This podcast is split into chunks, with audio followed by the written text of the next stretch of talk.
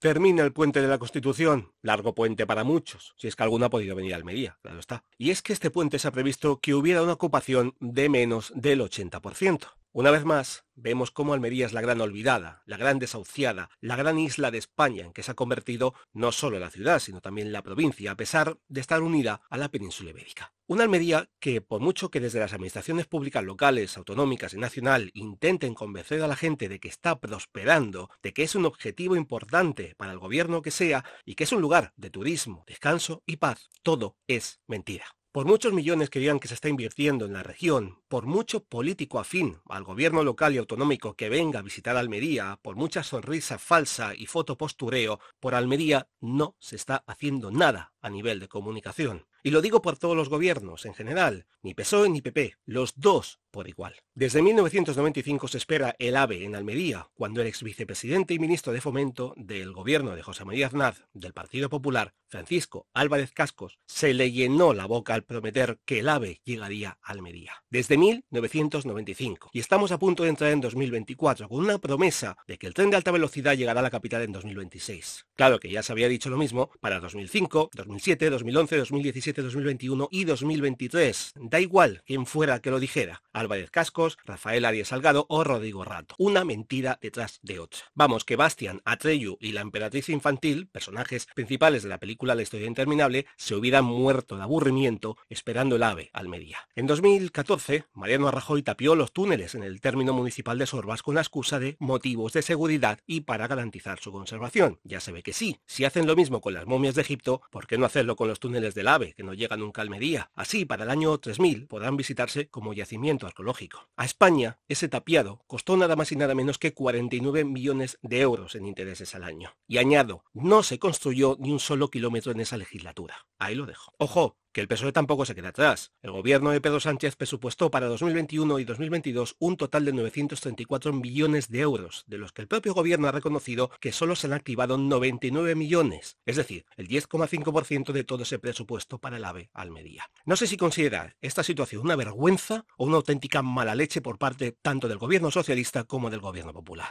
Mientras estos nulos políticos se señalan unos a otros lanzándose insultos y desprecios y hacen el más absoluto de los ridículos, los almerienses, o los que quieren venir a Almería desde Madrid o Barcelona se las ven y se las desean para ir en tren a la capital. Desde Madrid, según la web de Renfe, se tarda 6 horas y 9 minutos. Desde luego que la realidad es totalmente diferente. Da igual que vayas en el Intercity, en trayecto directo, o que vayas en AVE y media distancia de Madrid a Granada y de esta a Almería. Se tarda lo mismo. Y ya no digo nada si el trayecto es desde Barcelona, ya que se tarda la friolera de 11 horas y 7 minutos. Y la única opción que hay es el AVE y media distancia Barcelona-Granada-Almería. Desde Sevilla se tarda entre 5 horas y cuarto y 6 horas, haciendo trasbordo, obvio, en Granada. Vamos, una auténtica vergüenza y un sistema ferroviario tercermundista y de finales del siglo XIX. No me extraña que los políticos usen el Falcon o el avión comercial, y ese tema es otro cantar, para venir a Almería. Como los viajes los pagamos nosotros, no se enteran ni de lo que vale un billete de avión a la capital almeriense, que según la compañía que sea, mejor vender un riñón para comprarlo, ni de lo que realmente sufren los viajeros en tren hasta llegar a la región.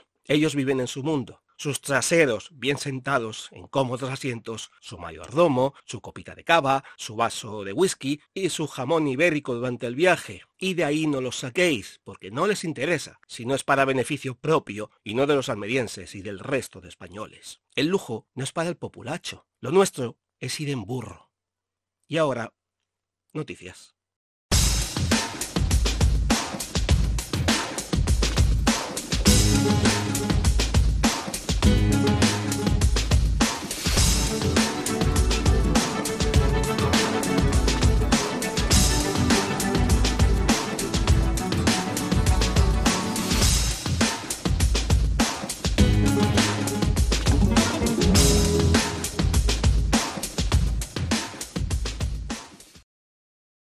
El Parque Natural de Cabo de Gata Níjar vuelve a ser noticia y otra vez no por temas positivos, sino todo lo contrario.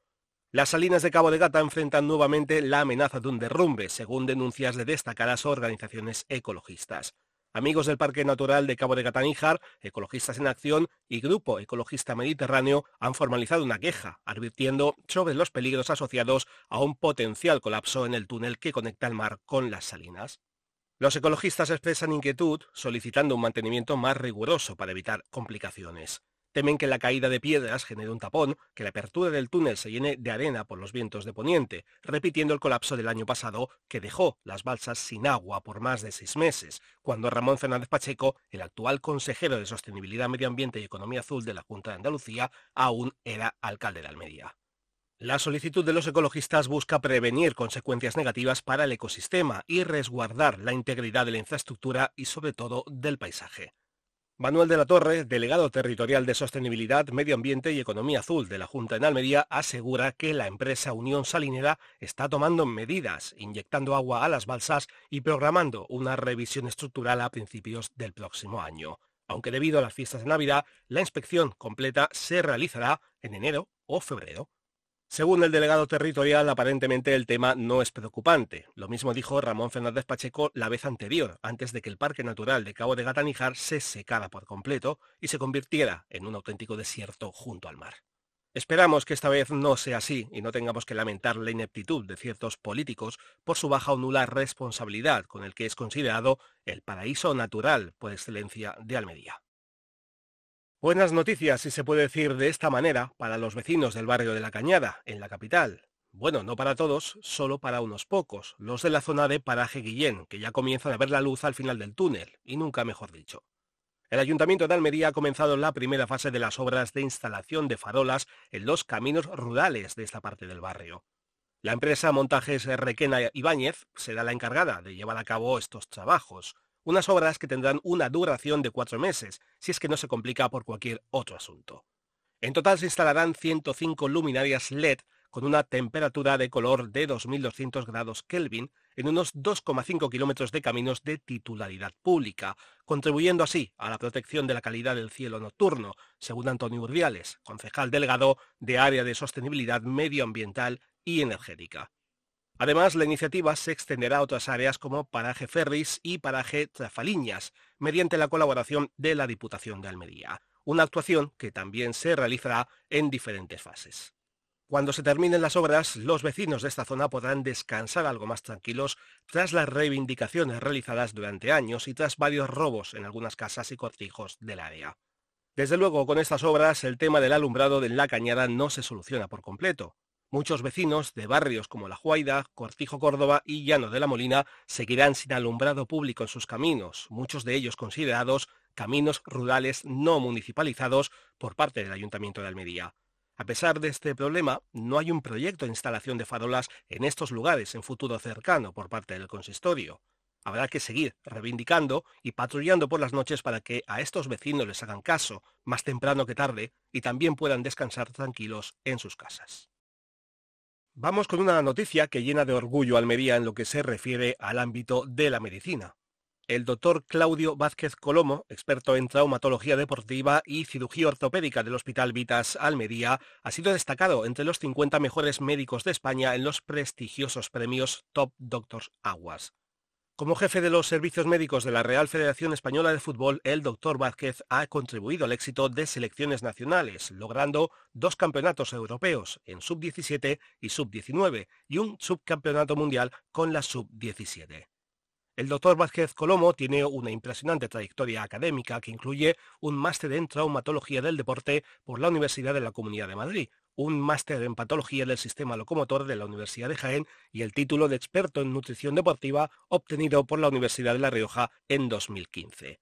Este reconocimiento no es solo individual, ya que otros seis médicos del Hospital Vitas también han sido destacados entre los mejores de la sanidad privada en España, y cuyos nombres son el doctor Alberto Cuevas, odontólogo y estomatólogo del Hospital Vitas Shanit Internacional, la doctora Beatriz Rodríguez, especialista en aparato digestivo del Hospital Vitas Las Palmas, el doctor Ignacio Ismael García Recuero, cirujano oral y maxilofacial en el Hospital Universitario Vitas Madrid La Milagrosa, y los doctores Fernando Cozar, cirujano torácico, Miguel Ángel Gómez Vidal, cirujano cardiovascular, y Sergio Tejero, traumatólogo especialista en tobillo y pie del Hospital Vitas Sevilla. La distinción basada en más de 5.000 votos de profesionales de la salud subraya la excelencia asistencial, el reconocimiento nacional e internacional, las habilidades clínicas y la contribución investigadora de estos profesionales. Este logro consolida la reputación de Vitas como líder en la atención médica de calidad. Enhorabuena a todos. La magia de la Navidad ha llegado a Almería, nada más y nada menos que con el Belén de Playmobil más grande hasta la fecha.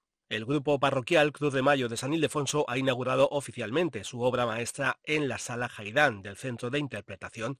El Belén estará abierto a almerienses y curiosos desde el 5 de diciembre hasta el 7 de enero. Todo aquel que vaya a visitarlo se va a encontrar un nacimiento muy almeriense, en el que podemos ver elementos tan característicos como el puesto de castañas almeriense, el puesto de churros, las viñas y parras de nuestra ciudad o la fuente romana, tal como ha comentado el concejal de Turismo, Comunicaciones y Promoción de la ciudad, Joaquín Pérez de la Blanca, presente en la inauguración del Belén junto a Alejandro Galetti, coordinador de la muestra. En total disfrutaremos viendo un gran escenario compuesto por 4.780 piezas de Playmobil. Pero la magia no termina aquí. Además, este año el Belén tiene un carácter solidario. Una parte de lo recaudado irá para la Asociación Amigos contra el Cáncer de Almería, que también ha colaborado en la instalación del nacimiento. Alejandro Galetti ha comentado que se realizarán diferentes sorteos como el de un lote de Playmobil, el de un patinete o el de una motocicleta junto a la Asociación de Amigos contra el Cáncer. Desde luego que es una invitación más que especial para que tanto almerienses como todo aquel que vaya a pasar la Navidad a Almería se pase a visitar el Belén de Playmobil en la Sala Jairán del Centro de Interpretación ubicado en la Plaza de la Constitución de la capital. Seguro que vais a disfrutar como niños. La séptima edición de la Gala de las Personas con Discapacidad celebrada en Almería brilló como debe ser, con talento, fuerza y un mensaje claro, capaces de mover el mundo. El influencer Brian Albacete, conocido como Brianator, fue la estrella del evento, aunque la gala fue un universo de estrellas brillantes gracias a la participación de todos. Brian animó a todos los que padecen una discapacidad a afrontar los problemas con buena actitud, vivamos el día a día y superemos todo. Su mensaje fue bien recibido por todos los presentes. La alcaldesa de Almería, María del Mar Vázquez, agradeció la gran participación, destacando la importancia de compartir el Día Internacional de las Personas con Discapacidad. Vázquez subrayó la necesidad de visibilizar el esfuerzo y la capacidad de este colectivo en Almería. El evento, completamente accesible, se destacó por su inclusividad, con un punto de asistencia y atención específica con mochilas vibratorias, autodescripción, subtítulos y lenguaje de signos. La alcaldesa reafirmó el compromiso de Almería como una ciudad amable y cada vez más accesible. La gala celebró el éxito del Espacio Alma, dedicado al tercer sector, con más de 350 actividades en su primer año, involucrando a cerca de 13.000 personas, un logro significativo que consolida su posición como un espacio de vida. La semana dedicada a las personas con discapacidad, con más de 12 actividades y 3.000 participantes, culminó con la entrega del premio al mejor cortometraje almeriense del Festival de Cine Inclusivo Gallo Pedro, Esbozos de sangre, un cortometraje sobre una pintora frustrada, realizado por el Laboratorio de Cortos Inclusivo del Festival Gallo Pedro, formado por el equipo compuesto por alumnos del Instituto de Enseñanza Secundaria Albaida y de Asalsido, se llevó el galardón, subrayando el papel crucial de la cultura en la inclusión. La gala también presentó el tráiler del documental La vida de Brianator, que se estrenó en Movistar Plus, Además, asociaciones como Espacio Vive, Altea, Astea, Asalsido y Alcer demostraron su valía con actuaciones diversas, desde danza hasta rock. La séptima gala de las personas con discapacidad es el resultado del compromiso establecido en el Consejo Local de la Discapacidad y sobre todo de la ciudad de Almería, evidenciando el poder transformador del arte y la cultura en la percepción y aceptación de la discapacidad. Este diciembre, Lubrin vuelve a poner en marcha la campaña Compra en Lubrin por Navidad. La iniciativa que entra en su segunda edición busca impulsar el comercio local durante estas fechas navideñas, aunque también es bueno durante todo el año. Con el éxito del año pasado, donde se invirtieron más de 30.000 euros solo para el concurso, la comunidad espera superar las expectativas. ¿Qué tienes que hacer para participar? Muy fácil. Tienes que venir a Lubrin, nada de compras en línea y acumular tickets de compra por un valor mínimo de 10 euros en negocios locales participantes en la campaña, hasta llegar a 50 euros. Cuando ya los tengas, debes ir al ayuntamiento donde validarás los tickets, darás tus datos para participar en el sorteo y la ficha la meterán en una urna. El plazo para participar en la campaña Compra en Lubrin por Navidad es desde el día 11 de diciembre hasta el 8 de enero a las 14 horas. Y os preguntaréis, ¿cuáles son los premios? El 12 de enero se realizará un sorteo público con la posibilidad de ganar uno de los 50 cheques de compra de 50 euros cada uno para gastar en los negocios del municipio. Si además te toca uno de los 50 cheques de compra de 50 euros cada uno, tendrás que regresar a Lubrín para gastarlo, ¿verdad? En Lubrín, como dice su alcalde, te esperan con los brazos abiertos. No dudes en regresar. Para finalizar esta nueva edición de estos Almería Sacios se presentan algunas noticias breves que podrían ser de vuestro interés. Ibérica Seguridad, referente en protección del hogar en Almería, revela un aumento del 14,2% en la criminalidad durante el primer trimestre de 2023. Los hurtos, en específico, aumentaron un 16,6% registrando 1.402 robos, 200 más que el año anterior. Ante esta alarmante tendencia y considerando la temporada navideña, la empresa brinda consejos de seguridad, recomienda el uso de temporizadores para simular presencia, la discreción en redes sociales sobre planes de vacaciones y fomenta la colaboración vecinal. Destaca soluciones tecnológicas como escudos magnéticos y cerraduras inteligentes. Para asesoramiento y productos personalizados, visita la tienda en la calle San Leotardo de Almería o consulta su web.